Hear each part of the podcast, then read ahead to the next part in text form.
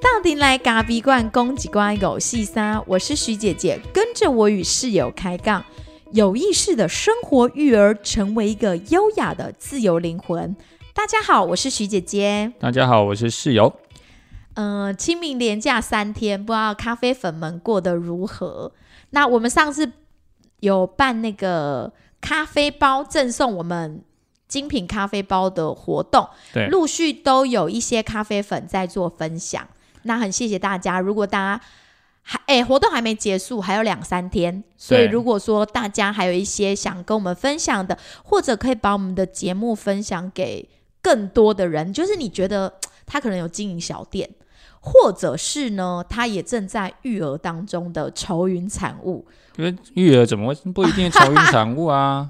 就是在育儿很愉悦啊，只是我们是我们是比较愁云惨雾的感觉啊。就是不能比较有时不能调试自己的状态里的话，就欢迎把我们的 podcast 分享给这些正在努力的新手爸妈们。对啊，我觉得反而因为我们有很多的主题嘛，所以其实你可以把你觉得哎真的很不错的主题分享给适合的人，嗯那这样子他来听的时候可能会比较有共鸣。嗯，对，因为自己我我自己是觉得，在我使用 podcast 这个社交软体之后，我会觉得在我的生活里、它应该不算社交软体比较像音频的软体。哦音频软对，体，这是一个拼呃可以听声音的一个频道。因为我觉得我自己是有被滋养到。对你也可以听到很多不同的一些想法，或者是说，哎，当你在当下的时候，有时候你自己不清楚，可是别人来说给你听的时候，你反而有时候一一听就通了。嗯，而且可能你你那当下你也不想看书，也不想花那些 IG、FB，就也也就是这样耍废嘛。哎，耍废嘛，就是反正你你就是没有特别想一，因为我觉得现在人眼睛都不好了，所以也不能一直沉浸在滑手机当中。对啊滑久了也很累哈。嗯，你就打开那个音频，然后就有个声音陪伴你，然后又可以摄取一些自己有兴趣的主题，对，所以觉得蛮好的。呃，其实回馈我们都会希望大家一直给我们回馈啦。嗯，对，那当然就是这次办这样的活动，我们也希望就是说，哎，可以听到大家听听大家的声音，嗯然后我们也赠送一点我们的一点心意，这样子。像我们上次讲那个 Clubhouse 很红啊，你可以讲一下你使用心得嘛？因为使用的频率比我高一点点。哎、我觉得不知道是年纪的关系还是怎么样，就是觉得哎、这个可能以我现阶段来说，我们好像没有那么适合了。这第一个、第一个主要的原因是因为他必须在上面听，就是大家在上面开房间嘛，那你要在上面听人家去说。当然，有一些人说的其实是蛮有道理的，但有一些人他在发言的过程中，不知道是讯号或者是本身自己的组织能力也没有办法去组织的很好。这时候他发言的状态或者他提问的东西都是发散的。嗯，那每一个人都听，每一个人都在听每一个人发言的时候，其实他是有一点点时间是有点冗长啊。就主题很发散。对，那当然主持人功力就很重要，主持人会把他拉回来。可是嗯，拉回来这样的过程当中，你又觉得他不是那么自然，有时候是很强硬的，就是说，哎、我不让你说了，你只剩下三十秒。那其实我有时候听一听就觉得，其实呃不是那那么有重点。而且主持人嘛就拍走廊哎，他如果不让那个人讲太久，然后他跟他之间可能 on the table 又有认识的话，好像又有点说不过去。对，所以呃，我自己听的过程当中，我觉得最后都会沦为，就是说，他不是这么的公平性的有话语权，而是主持人还是会去 cue 他可能熟识的，或者是知道你很会讲话的人，这些人。那通常这些人基本上他们在这个，比方说各个领域，他们也都是有话语权的人。嗯，那我去听这么多有话语权的人一起讲，那你都听哪一类？不一定啊，有时候听创业啊，当然有时候会听一些咖啡啊，对，嗯但是因为我我自己觉得有一些咖啡的资讯，它不是说呃，当然是蛮有用处嗯的，蛮、有受用的。可是其实有一些东西，其实你在呃，不管在网络上的资讯，或者是 YouTube，或者是一些书籍上，其实这些都讲过了。嗯，那我看我会上去听的原因，是因为想要听听有没有什么不同，对，或者是说，哎，你有没有什么一些比较呃实际的一些经验上的分享？那如果只是在上面讲一些呃比较像是呃书上都讲过的事情，我就不会那么有兴趣。所以对我而言，在那个当下的使用这个过 Clubhouse 这个嗯东西的时候，我觉得以我现在现阶段的时间来说，我觉得是有一点浪费时间，OK，所以我使用的频率就慢慢的减低了。你有把它 App 删掉吗啊？没有删掉啦，就是就是就是就是放着嘛。那呃，有时候上去看一下有什么有趣的主题，那听一听。我现在上去的时间基本上不超过三分钟，哎，我我自己是比我自己用了一两次之后，我是觉得我好像有点脑耗的状态，就是一直听到那个咪咪之音，然后有时候就像那个我室友讲的，就是有时候你会觉得，哎，已经过了二十分钟，到底重点在哪里？对，所以它其实嗯不是那么有组织，它很及时，很讨论性，可是。呃，又不是说每个人都呃很精准的可以讨论出什么样的结论或什么样的东西。嗯，那对于我们，像我们时间是很琐碎的，我们只有那么一个半个小时的时间。对，我要 catch 的就是我想要的东西。如果半小时完全毫无收获，你会觉得很沮丧。我宁愿看一本书，花半小时看一本书，我看一个章节，我都还比较有有收获。对，你就会觉得很沮丧。对，所以最后我们还是没有那么。那么的没有那么习惯用那个东西啊，可是我觉得它对现代人可能有一个它的意义存在，因为它可以在上面有一个存在的感觉。因为有现代人，因为又因为可能疫情的关系，大家人跟人之间的距离都比较远了。那有时候有些人，如果你没有一些社交圈的人，他可能会真的内心觉得蛮孤寂的。对，那。你就可以在上面有一种存在的感觉。对，所以呃，这个社群软体，我觉得我们不不会排斥它。对，毕竟一个新的社群软体，它要被创造出来，其实是不容易的。那当然，它会演变成什么样的情况？maybe 未来会更好用，也不一定。对，可能有人适合啊，我们是属于没那么适合的中，我们快迈入中年了。对，我们就是比较开始要慢慢变老的感觉。所以我们我我们目前我们自己觉得啦，好像呃，可以慢慢适应它。但是不用啦，我觉得新科技这种东西不适应就不用。就像我对 Instagram，我也就没有很适应，我就不会常常泡在上面。因为 Instagram 这个东西就是就很多的美图，然后我看来看去之后，我也觉得啊，我不知道在看什么，所以我其实，在 Instagram 上面，我也不会强迫自己一定要去应应这个新的东西啊。对，所以呃，可能我们没跟还跟不上了，我们都越来越老了。所以 你干嘛自己自暴自弃啊？对啊。对，所以朗东公代表丢时代吧，我们有点这种感觉，无力感，这种时代科技的无力感。时代科技无力，我不会啦，他有我没有啊？好，OK，好。因为我今天要跟大家分享的是一本一本书，这本书呢，其实它陪伴我走过这两三年育儿很低潮，还有跟伴侣关系很低潮的这个过程。然后这本书的书名叫做《爱自己和谁结婚都一样》。那我为什么会接触到这本书呢？呃，这一集可能我会讲比较多的话。对啊，就让他讲就好了。其实我 我刚刚的话都已经讲完了，我就可以离场了。哎，对，他可以先离场了，因为这本书他还没有。不会，我会我会站在一个，因为听众也跟我一样没读过，大部分啊，我不敢说每个人都，可能有些人读过，但是大部分听众应该是还不可能还不知道这本书。嗯，那我就站在读者没有听过的角度来 charge 你。charge 什么？好吧，那我先讲一讲我跟这本书的一个渊源好了。为什么我会接触到这本书？长话短说，渊源没有很想听。屁啦！我 我的渊源很重要哎，讲讲讲。这是来自于我咖啡馆一个我的心灵鸡汤。仙姑好，潘潘他说你是仙姑啦。哦好，他你确定他会听吗？会，他有听。好，OK OK OK。对，就是他呢是一个。跟我们咖啡馆很多年的朋友啊，他本身的工作是一个特教老师，那他也有，反正这个这个我的心灵鸡汤呢，他很喜欢看一些心理学上的书，所以他给每次在我很低潮的时候，他就会出现，我也不知道为什么，好像就冥冥之中，那缘分呢？嗯，然后他呢说我是他的社区女神，因为他只要心灵有一点。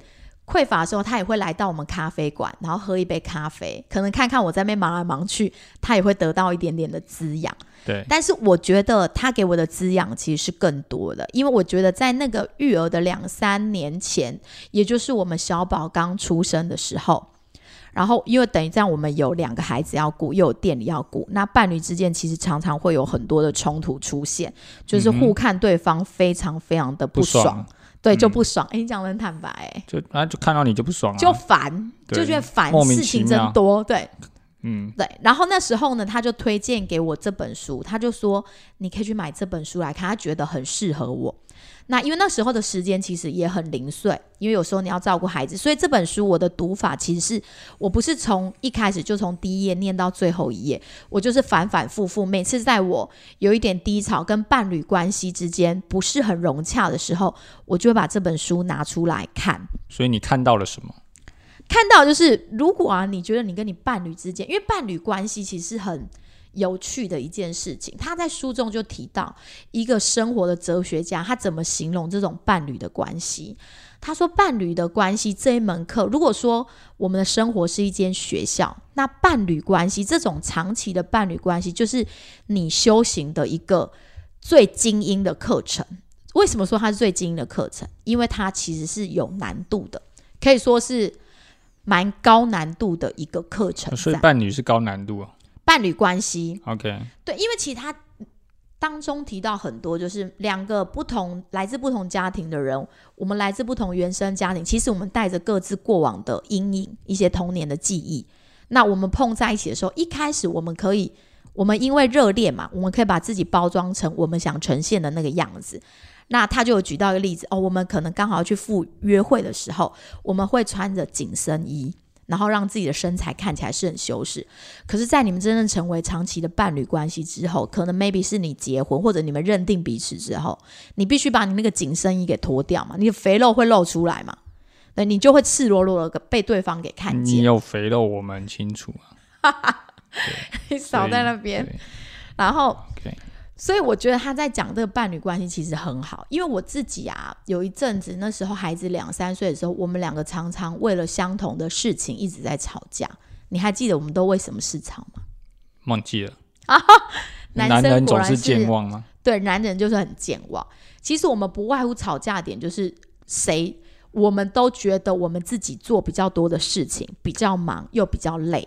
嗯哼，然后他也觉得他比较忙，比较累。那像那个时候，有时候比较事情的多寡了。对，我在家里带孩子，然后我一整天就是跟孩子这样周旋之后，我看着老公上班回来了，我就会很希望得到他的慰藉。我就会想说，哎，你知不知道我今天很忙？你知不知道今天孩子又抱走了三次、五次这样子，哭不停。然后我很希望得到他的温暖跟慰藉，但是他从外面走进来，也是一副像泄了皮球的那个。就泄了气的皮球，本来就要泄气啊，回到家就没力了。他就是一副那种，好像他在咖啡馆里面遇到很多不如意的事情。咖啡馆里面工作，如果只是工作哈，他就是就是做，嗯，他不会让你觉得怎么样。可是因为他面临也是很多不同的因素、人、事情，然后很多一些服务现场的一些状况，所以你要。你你其实，在工作的当下，你其实是高压的。嗯，那当你回到家里，你只想做一件事，就是我什么都不想想，不要跟我讲话。对对，甚至连话都不要跟我讲，因为我觉得我想要好好的去去思考，我可能刚刚呃有哪些事做不好，哪些其实那个状况下，其实自己还是带着工作的意识回到家里。你只是把自己的整个压力先放掉，但是你其实的脑袋你还在转。反正你回来就只是想吃饭，就不想然后不想给我温暖。你已经你需要人家给你温暖，你怎么会给人家温暖呢？对，好，他就讲到了一个重点了。我们两个都不想给予对方温暖，然后我们都觉得自己很累，所以我们每次吵架的点就在就是一直周旋在这里。然后每次吵架的时候，他就会说：“我们可不可以不要再比较谁比较累了？”所以这本书告诉你说，他要怎么样去给予吗？他就跟我们说，因为当我们两个都不想给予的时候。我们两个就会在这个关系里面，我们的伴侣关系里面一直得到挫败感。我们每天都在等别人给我们温暖，但对方都不能给你，然后你们之间就会形成一个漩涡，所以你们就会一直因为重复的事情一直在吵架。对，然后所以他就说，那像这样的状态，我们可以怎么去面对？他就只提到了一点，就是你如何温柔的去对待对方。哎，我那个仙姑朋友好像就写了一个。春联给我写温柔，对。我在想他的温柔，不知道是不是从这里得到的共鸣？应该不是吧？我记得这个温柔应该是你告诉他你要写温柔两个字。哦，对对对，因为他那个时候他的朋友跟他说，他的朋友有在写这个春联，然后刚好遇到过年，然后他他他先写了一几个字过来，然后后来你就拜托他，可不可以请他帮你写温柔两个字？嗯，因为你那个时候你觉得你对孩子不温柔，对老公也不温柔，所以你想要写温柔这两个字放在你的店里，让他、啊让，OK OK OK，对，让你去提醒自己说，啊、你你希望你自己可以很温柔。OK 现在这个春呢，还贴在我们的墙壁上，在店里的墙壁的上。某一个角落对，我们的 Instagram 上面还有很蛮多客人去拍拍那个两拍个字，对对对对所以那个温柔的由来是这样子。对对，那后来我在这本书里面，他还提到，他说在伴侣之间，温柔其实就是一个灵丹妙药。如果你们两个之间能够真正去接近跟了解彼彼此，那个温柔就会像丰沛的泉源一样，在你们之间去流动。所以你有变温柔吗？我有比较有意识，不会一直喊着累。因为现在孩子慢慢的上学了，我们确实有比较多的时间可以去做心灵上的交流。对，那因为孩子其实也大了，他也听得懂你在说什么。嗯，所以当你一直喊你很累的时候，你会过两天，你就会发现你的孩子也跟着喊我很累。那这样不就恶性循环吗？没错对你喊你很累，然后他也喊你很累，然后孩子也喊很累，那这时候谁碗碗谁要洗？对所以这个时候绝对不可以这样，你要带着意识去做这件事情，就是说。有一些话还是要避免在孩子面前先就是这么大啦啦的把它说出来。嗯，对。那我再介绍一下这本书的作者，他其实是一个德国的婚姻咨商师，也是一个很畅销的作者。那她跟她的丈夫共同主持一间心理的诊所。那他们每次只要公开演讲，其实都是一位难求。那书中呢，这个作者她其实跟她自己的伴侣，她老公是小她六岁。他们其其实曾经也面临了这种婚姻就是外遇，然后要走上离婚的这条道路。那后来他们其实可能就是有意识的去发现，其实，在伴侣之间很多的关系是来自于你你自己没有面对你自己。那伴侣其实只是把那些你的阴暗面都给搅出来。为什么这么说？因为你有时候就是像我刚刚举的例子啊，你很多童年的阴影，你自己都没有自觉。像我为什么每次觉得我很累的时候，我就会生气？在其中，他举到了一个，呃，他里面举到一个他的案主，好，算他案主啊，就是他的案主呢，在童年的。诶，应该怎么说？应该说我自己好了。我看了那一段话之后，我发现我自己在婚姻当中如何去重复自己童年的故事。因为呢，我们家的排行是这样子的：我有大姐、二姐，我是老三，然后我还有一个弟弟。那如果家里是像我们这种排行的，你应该都会就是好几个姐姐，然后最小的是一个弟弟。对那我们生长的那三十三十多年前，其实还是有那么一点点重男轻女的观念在里面。那个那个重男轻女的感觉，其实传统意识、啊，对，不是那么的，不是那么的像过去那么强烈，但是它是有意无意的。就像我的，我们我们那时候家里是在渔港做生意的，那就会看到我们三个姐姐每天都是埋头苦干，一起帮忙在卖鱼。可是我们的弟弟就是会去外面拢榴莲这样子，对，然后很多的呃其他的摊贩都会对着我们说。哦、我跟你讲，你你你们三个姐姐就是要做，因为你以后拎到弟弟都是独弟的。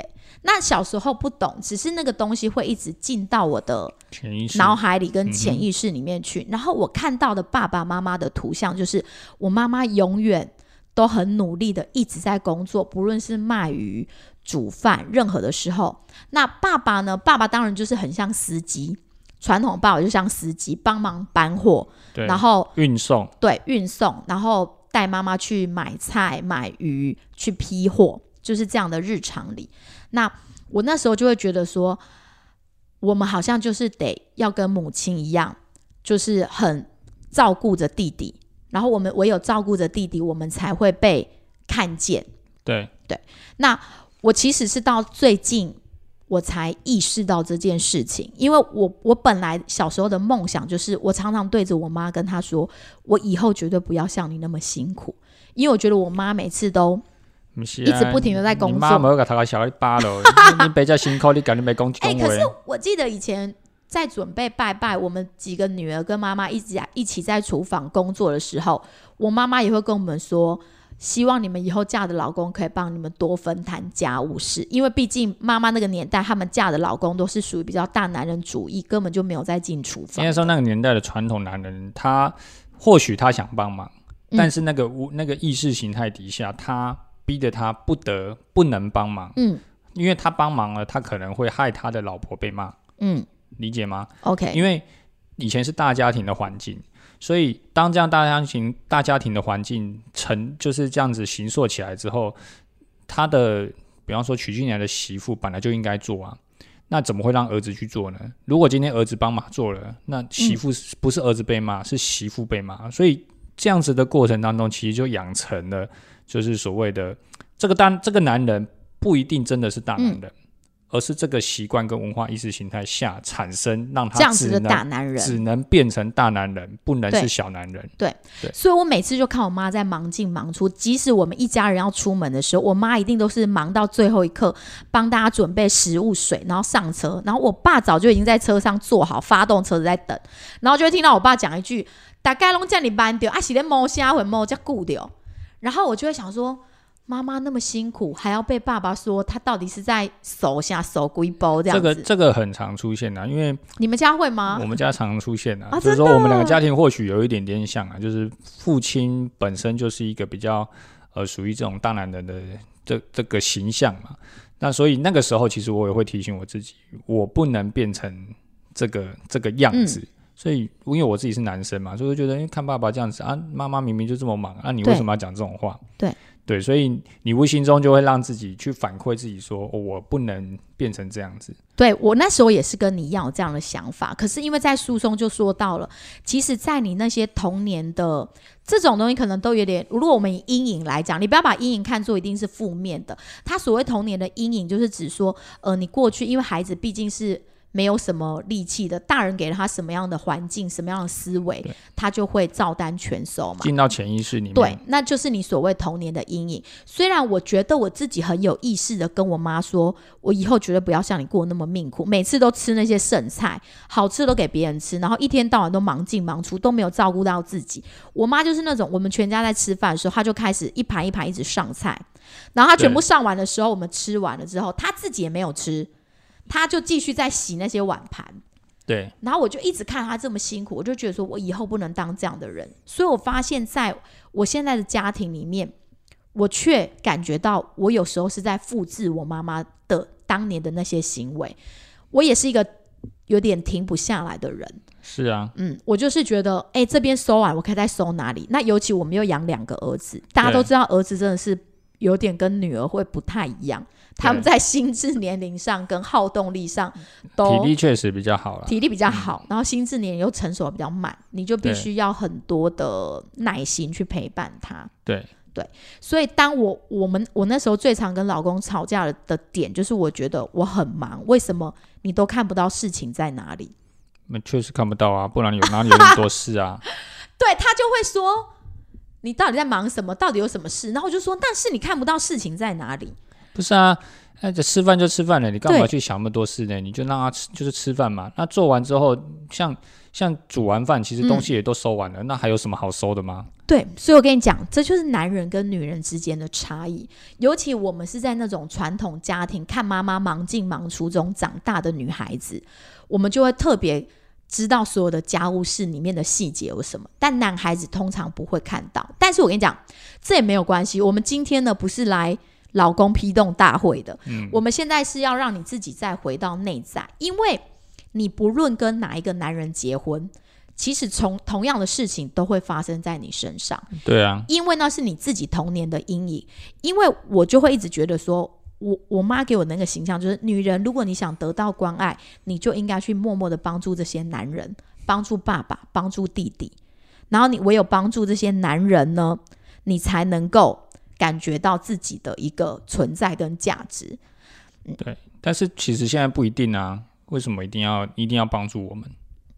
不，我觉得不是一定要帮助你们，那个是在我们的潜意识里面，我们就觉得说，我们一定要多做一点什么，所以会常常出现，就是我的身边会一直出现好像需要我帮助的人。对，可是呃这这这个你谈讨论到是嗯比较、比较现象，或者是比较吸引力，或者是比较循环性的。但我要说的是，进到这个这个这个议题的时候，我会觉得说，那其实你你你怎么去改变嘛？你说我怎么去改变吗？在书中我有得到什么样的启，发你？怎么改变嘛？我我就我后来就会觉得把那个累不会归咎在男人身上，就像我不会把这个累归咎在室友身上。在之前育儿的时候，我常常都会觉得我这么忙你看不见嘛。但是后来我会发现说，原来是我重复着我妈的那件事情之后，让我自己的心里变得很不舒服，然后。我就会开始觉得说，其实我可以自己去选择我要不要做那么多事，例如说衣服，哎，每次都在讲衣服，又是衣服，衣服洗不洗呢？我可以自己决定我洗不洗，我不用为了别人而洗。OK 啊，嗯那但是让我让我内裤穿就可以了，对不对？内裤你就多买几件。我、靠，已经二十件了，还不多吗？对，对不对？然后那么会穿？那你呢？你自己有没有什么童年的阴影？就是那个阴影，然后现在显现在你的生活里面，有时候你不自觉。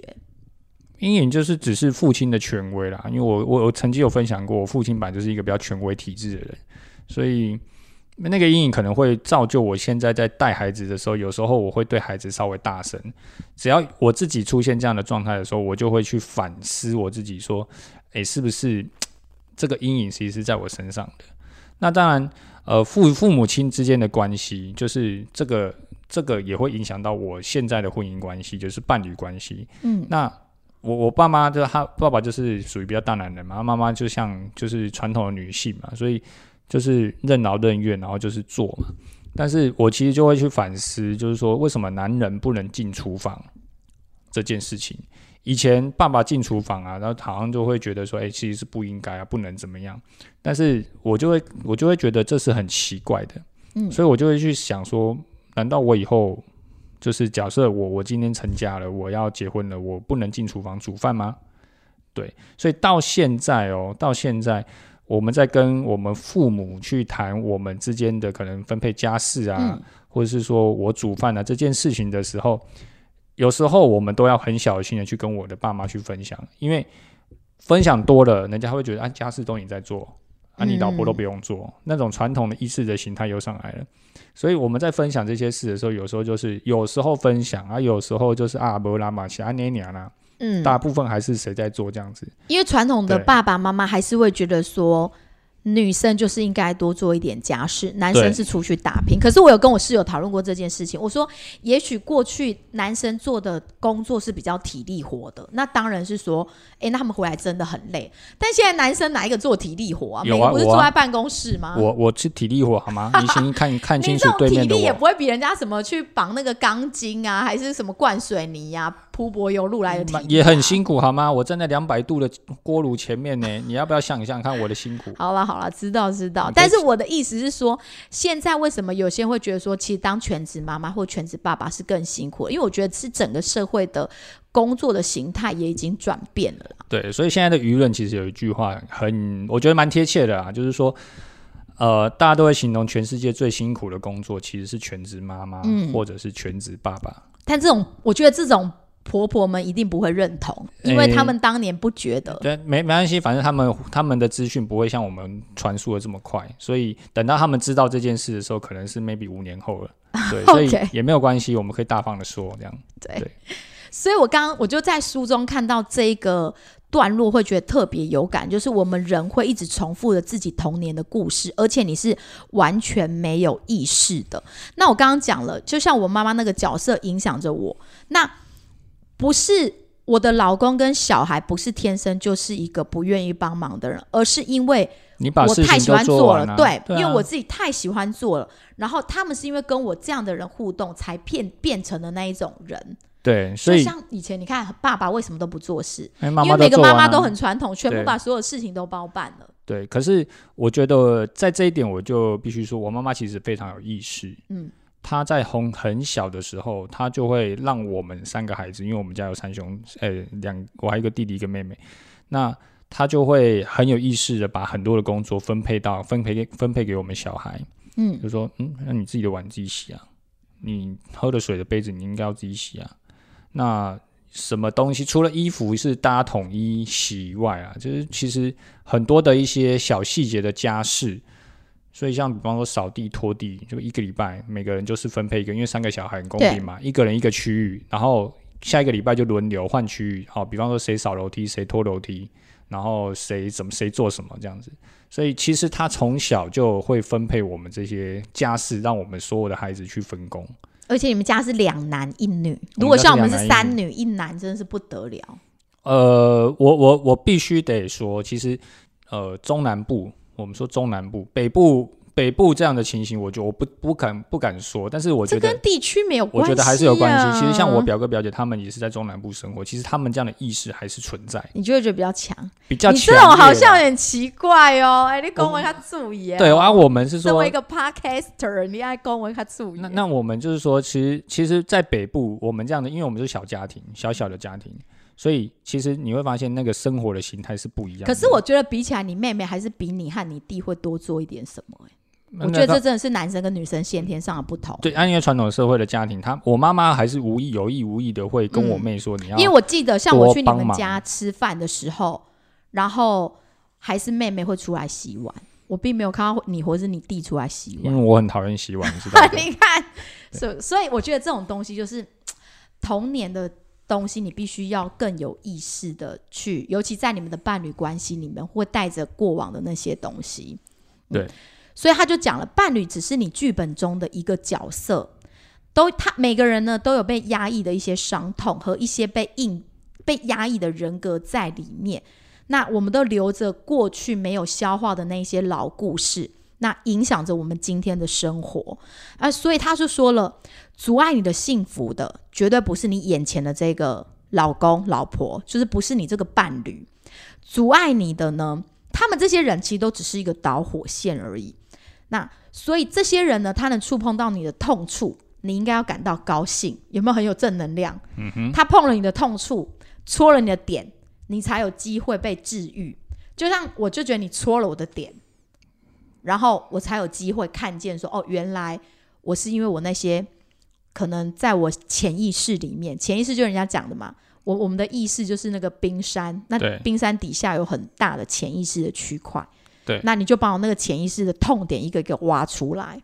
然后虽然我很不愿意看到我那些伤，所以每一次挖的时候都会都会暴怒一次啊。对，每一次挖，所以夫妻的争吵有时候不见得是坏事。对，它说不定是好事，就是说帮助你们更能了解彼此，是肯定是好事。但是你必须愿意去面对它。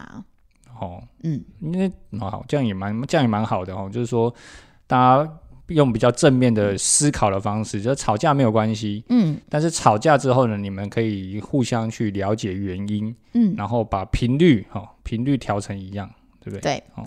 而且他就说，连世界上最厉害的智商是，其实都比不上你的伴侣更能戳中你的点，因为你们在这种伴侣的关系里面呢，我我们当初在找的那个另一半啊，其实都会有一个共同，就是你自己身上有那么一点点欠缺的那个区块。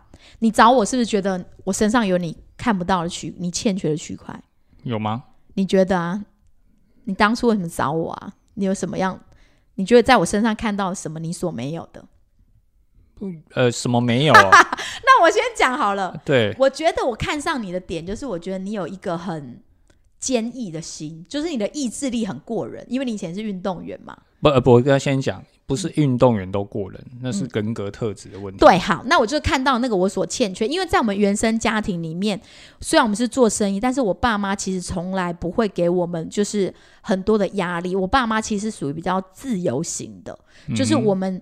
因为我们帮忙工作，所以我们在金钱上，我我们只要需要钱，我妈我爸就会给我们钱。他不会说哦，你一定要有什么样好的成绩才给你钱，也都不会有。我爸妈从来都不会有，所以我觉得在我们家里就是很像那种爸妈就是放任你自己去自由发挥，然后你。他也你想学才艺，他也给你学学珠心算啊，学书法，学钢琴。但是你没有继续走下去，他也都不会有意见。他觉得哦，你不爱熬了，不爱熬的尊都后。所以我觉得，在我自己原生家庭里面，我们很欠缺的是意志力这一块。然后我就在你身上看到这个意志力。是哦，嗯，我就觉得不错。那我应该是看到你的随和啊，随和对吧？度量大，嗯，因为肚子比较大，所以可以包容很多事情。所以你看，你在找伴侣的时候，其实你某个时候会去找你自己所欠缺的那一块。对，应该说，呃，可能是我过去的生长环境的关系啊。那当然，呃，我我我的我自己承认我的 EQ 应该我觉得我算高了，但是我觉得没有没有像我对面这个徐姐高。嗯，那我觉得他为什么他都可以这么的，就是四海一方有没有一一笑置之，说啊哈哈哈，那就没事了。诶为什么？但是我就会想说，那我为什么要纠结？嗯，所以我会发现说，诶，他在他在处理很多的事情或者是什么，他都可以很很随和的，然后很包容的，然后去去处理，然后那个情绪智商是真的是很高。那我就觉得，诶，这是我缺乏的。嗯那或许我就说你度量很大，对，然后在伴侣关系其实也是，因为每个人都有前人嘛，就是说会有会有帮别人前找人就是旧情人对，都会有旧情人嘛。那那当然，你在前一段的情人关系或前前段的情人关系的时候，你你得到的经验是为什么女生都这么爱生气？这男，是啊，这是男人这是男人的心理。对他说有什么好生气的啊？吃饭就吃饭，迟到就迟到，有什么关系吗？嗯啊，晚一点吃又怎么样？对对你就会觉得很多就是女人心猜不透。那当女人心猜不透的时候，像我我的个性就觉得，我觉得这件事情对我来说是超级烦的。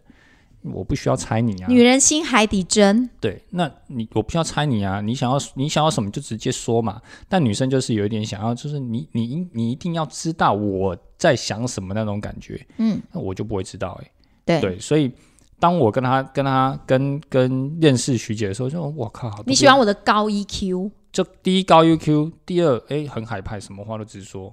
然后也不会就是觉得说我一定要有才，那种是很成熟的那种思维，我觉得哦不一样哦。你在夸夸夸赞我。好了，就稍微夸赞你一下，不要屁股翘很高。对，我觉得这可能来自我天生的个性，然后但是原生家庭还是很重要，因为我爸妈他们在市场上做生意，所以他们其实两个是非常随和的人，对，嗯，所以我们原生四个小孩都是。重要啊。那时候你刚来我们家的时候，你不是会觉得他觉得有一个点很奇怪，就是为什么我姐姐的朋友我都认识，对然后我的朋友我姐姐也都认识，我就说那因为会来家里一起玩呐、所以我就会知道我姐姐的朋友是谁。他就说他怎么从来都不知道他弟跟他妹的好朋友，就不会跟他弟跟他妹的好朋友那么熟悉。啊，这个时候要谈到中南部的问题了，就是说，你很烦，每一天让我讲我们中南部。对啊，想说，哎、呀，你台中的人那弄呢？他引起来朋友你来弄熟悉。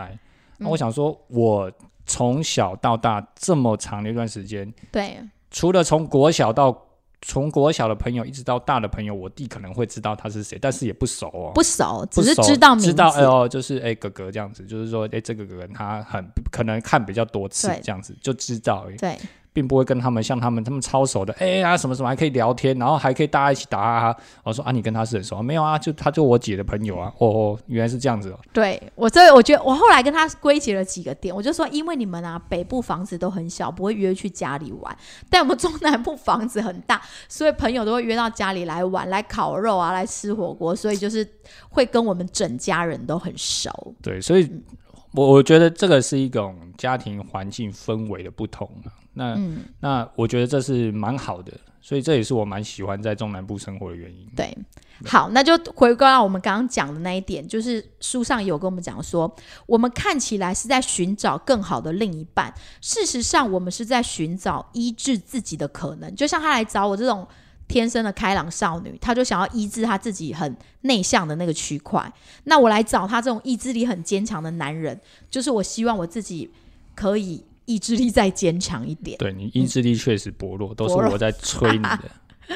对，那今天呢就跟大家分享到这里。那这本书其实最后啊，他有讲到一些信仰的力量，因为虽然他们是呃国外的智商师，也许你会觉得心理智商有时候是很科学的，但是其实涉及到心理更内心的部分、潜意识的部分，其实有很多信仰的议题在里面。那这本书它其实最后也有提到，信仰是一个最有力的治愈。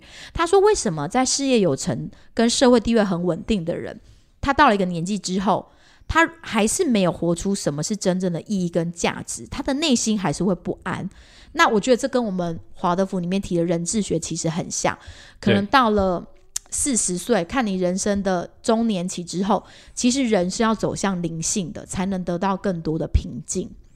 对，应该说你在思考点有时候不是你表面上看到的那个现象而已。嗯，那很多的事情的现象就是表征，表征可能是结果了。嗯。那有时候你在面对很多的决策，就像我们现在在处理很多一些，比方说客户啦，或者是客人之间一些问题，其实你你你在观察的点不会像年轻那个时候，只是说哦，你现在嫌我的东西差，或者是你说什么什么什么，然后我们就只是听这样，或者心里跟着营业额在上上下下。对，。所以你就会比较去思考说，哦，我们可能是呃有一些更高层次的问题，就是说，嗯而不是你有没有说更高层次有点奇怪，就是说它可能不是你表象上看到的嗯。那个样子，对。它可能是隐含的某一些意义存在，对，所以它只是透过这个表象告诉你说，哦，我现在哦营业额就是降低啊，对。对，那。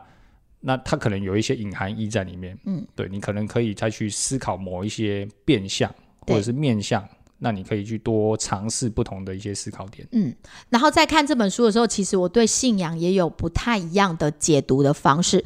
以前总觉得信仰好像就是信仰，其实它不等于迷信，它并不是说一个神在那边让你拜。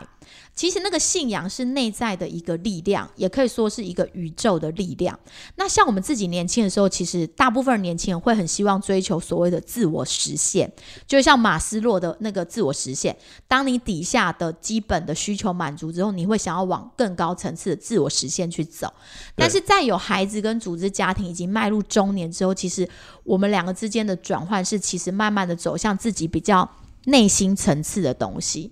那我就会把那个归类为是比较属于信仰或是一个比较灵性的东西。那我觉得往这个地方走有什么样的好处呢？因为就像我们自己在经营咖啡馆的时候，我们这些人其实常常不断的在追那些营业额。那去比赛的时候，你想追你的名气、名次，那永远都停不下来哦。有一有一天，我们自己也讨论说。为什么我们永远追不完？我们好像达到那个营业额，我们就想要再高的营业额，再往更高的营业额。欲望吗？对然后我们得到了第三名，我们想要第二名，我们又想要第一名，永远就想要再往上。然后有一天就真的觉得累得精疲力尽了，你就觉得说，为什么人这么不懂满足呢？对，所以这个这个问题，我们曾经真的讨论深思非常久了。就是说，我们为什么一定要这样子去汲汲营营的去追这些东西？没错，那追到了又如何？对，它能对你的人生，假如说呃开咖啡馆或者你的工作就是你的一个过程，嗯，那你的人生是更长的。对，你应该去思考，在追这些过程当中，你的人生得到了什么？嗯，所以我们就重新回过头来去想，很深、很深层的去思考这个问题，然后就发现说，其实呃，有有一句话人家说“零星汉爬”嘛，嗯，你你你就是真的就是这样子啊，你眨个眼可能就过去了，你可能明天就不存在这个世界上没，错，那你剩下什么？你能留下什么？